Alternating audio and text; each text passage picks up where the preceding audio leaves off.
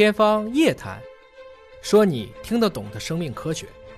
欢迎您关注今天的《天方夜谭》。今天我们聊一聊关于病毒和微生物之间的那面墙是不是被拆了？嗯什么意思？病毒、微生物这个分得那么细吗？其实从整个生命起源之前吧，我们先按照无机有机先切了一刀。嗯无机和有机切那一刀，主要是就是强调你这个东西能不能自我复制。嗯我们说的很多有机物是指还是以碳氢氧作为一个主要干链儿的这样的一种生物体。嗯这个可以是 DNA，可以是 RNA。嗯我们原来说的最简单的生命是从单细胞生命，细菌，包括蓝藻也叫蓝细菌，慢慢的到了一个多细胞的过程。从 Jensen 在一五九零年左右发明显微镜，后来到了这个一六六五年，罗伯特胡克用它去看细胞 cell 这个词，那个时候提出来的。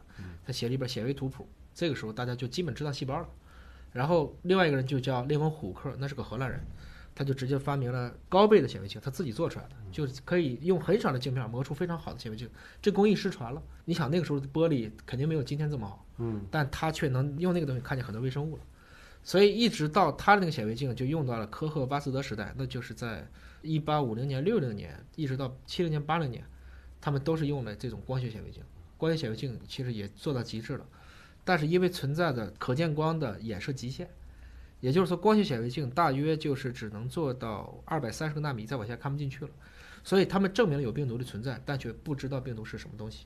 所以之前的光学显微镜观察细菌是没问题的，对，包括观察单细胞的生物是没有问题的。没，错，因为我们上中学可能看过这个洋葱表皮细胞啊，在对显微镜下啊，草履虫，对哎你你看这么一个植物的单个的细胞，那就是一个细胞。它还是在微米水平。其实真正到了病毒，都是在纳米水平的。我们现在的病毒都是在几十纳米、一两百纳米，绝大部分病毒是在这个范围内。这个时候，这些病毒用这个光学显微镜是看不见的。所以病毒应该是在微生物当中最小的，可以这样说吗？这句话就是有问题，它是不是微生物？这就是今天的标题吗？有争议。有争议哦，看见病毒了最早看见的是这种烟草花叶病毒，嗯这已经是在二十世纪三十年代的事儿了，因为电子显微镜做出来了。嗯我们改变了工具，到今天我们直接可以看到 DNA 了。嗯，那其实是测序仪。换言之，是因为工具的进步，我们对世界的认知就全变了。所以电子显微镜就简称叫电镜。电镜啊说我们看个电镜，电镜，电镜是什么？电镜其实不需要自然光的，是吧？它是通过电子往下打，嗯，打出来以后，通过种种的方式去收集信号。当然，这也有很多不同的型号，嗯冷冻电镜啊，嗯还有也甚至有一些其实类似的技术，比如说原子力显微镜，它是通过原子力表面的力的作用来收集信号，嗯这都是可以去做的。现在我们的这种，我们可以说，你只通过可见光认知世界是悲哀的。嗯但是我们今天的确实观测极限已经能看见到单原子水平，嗯，这就是现在人类因为工具的进步，使得我们对世界认知不一样了。所以就是病毒到底是不是生物？因为你微生物虽然加个了微字，它还是生物，对吗？我们强调的生物是在于你是能自己独立生存的，病毒不行啊，病毒基本上是以寄生方式来存在。我们以前曾经聊过，所有的噬菌体，一些噬菌体在显微镜看这个东西长得跟工业品是一样，都一样。都一样，就看起来它就是像是工业品。嗯，它是其实是介于生命和非生命之间的那个交叉的那个物种，我们称之为这是接近于物理和生命之间的过渡状态。因为这些噬菌体就这些东西，我本身这些外壳也都一样，我里面的核酸也都一样，我去整个侵入的方式也都一样。它是讲，所以病毒是不是生命，这在生物界始终是有两派观点的。但您既然说它是一个中间状态，哈，就是非生命和生命之间的中间状态，但中间状态就一定有更靠近生命的这边的临界点，对和更靠近非生命的这个临界点，那是不是意味着病毒它这两头都都站着了？哎，换言之就是说，这一方面就是证明我们真的是有可能是从无机走到有机的，嗯因为它有一个中间这个一个一个点。但是生命科学唯一不例外就是例外，又出了软病毒，嗯，软病毒是啥？没有 DNA，它就是就是蛋蛋白，所以蛋白对蛋白感染，那这东西更没法说了。这个地球上所有的生命，它的遗传物质都是核酸，对吗？就不对了。但是你软病毒是不是生命？这可能还画个问号所以，你？就知道了，文科生还是简单的，理科生有多复杂。老想用一个概念去解释所有的问题，在物理上他们在做大一统，嗯，把我们的这种万有引力、核力、强相互作用啊，把我们这种引力、电磁力、强相互作用和弱相互作用相把四大力统一，爱因斯坦一辈子到今天没做出来。生命就想定出一个概念，我就这么说完了，这就是生命，我发现定义不出来，不行。所以它只能用描述。我觉得通过物理看世界反倒简单了。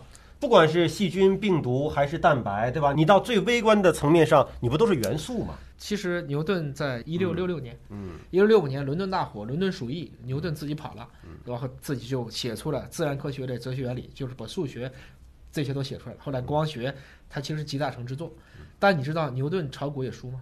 牛顿还炒股票，牛顿炒股票啊，曾经当时有一个很著名的股票，牛顿当时是一千块钱买的嗯，涨了八倍，他又加了很大一笔钱，嗯最后直接亏两万英镑，两万英镑算到今天是两千万人民币。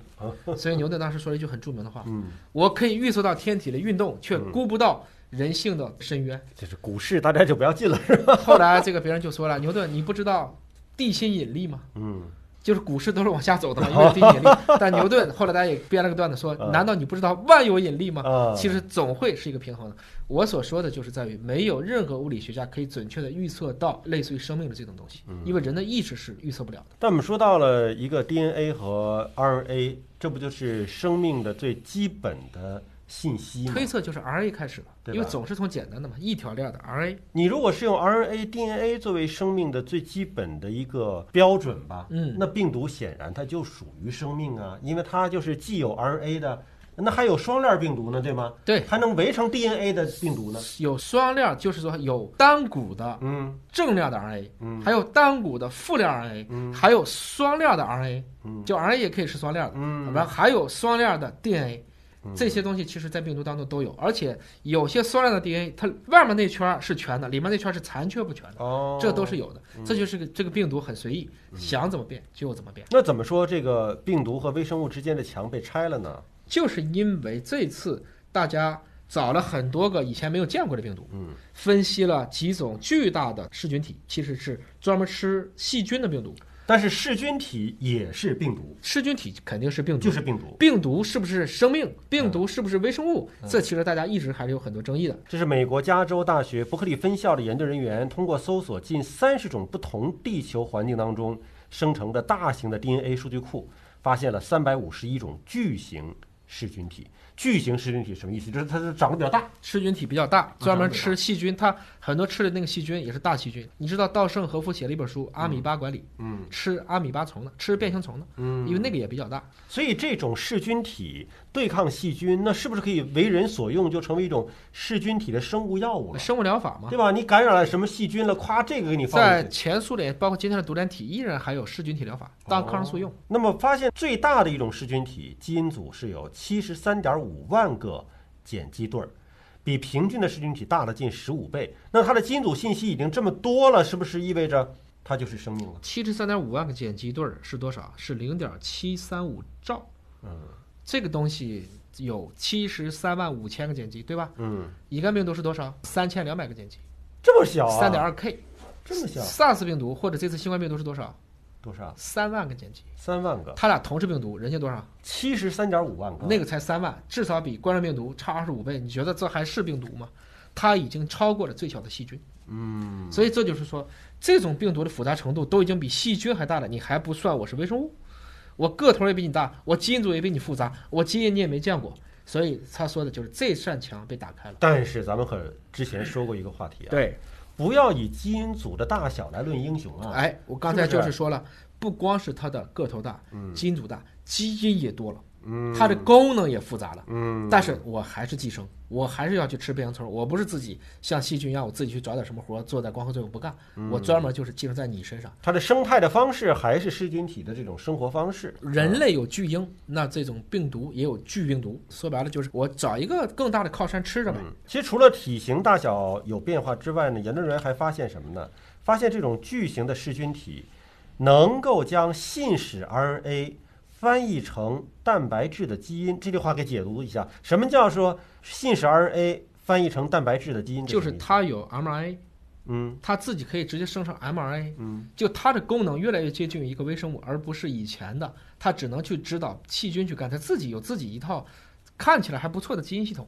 就说我们通过自己的细胞核里的 DNA 信息，然后通过信使 RNA 把这个信息传递出去，再生成蛋白质，这是一个单核生物要做的事儿，或者说它不一定有细胞核，嗯就是把自己的遗传物质通过 DNA 到 mRNA 再到蛋白质的过程，嗯，现在在这个病毒身上也实现了。哦相当于其他的病毒都只会照着别人的书本念，嗯嗯这个病毒自己会建个印刷厂。那它不是可以指导合成蛋白质吗？呃就是啊，它自己就可以按照自己的功能，要不说它不是简单的以基因组大小，而是它的基因功能也确实达到了细菌的水平。所以这种新型的也是大型的噬菌体病毒的发现，它到底是细菌还是病毒啊？我们其实最后也都没法给这个明确的定义，我们只能说这种物种是存在的。嗯这就有点像我们说，在生物学家当中定义 species 物种是很难定义的。嗯有点像咱们那天说 SARS 和新冠到底是不是一种，费多大劲才说明白啊？嗯其实它是属于不同的两个种，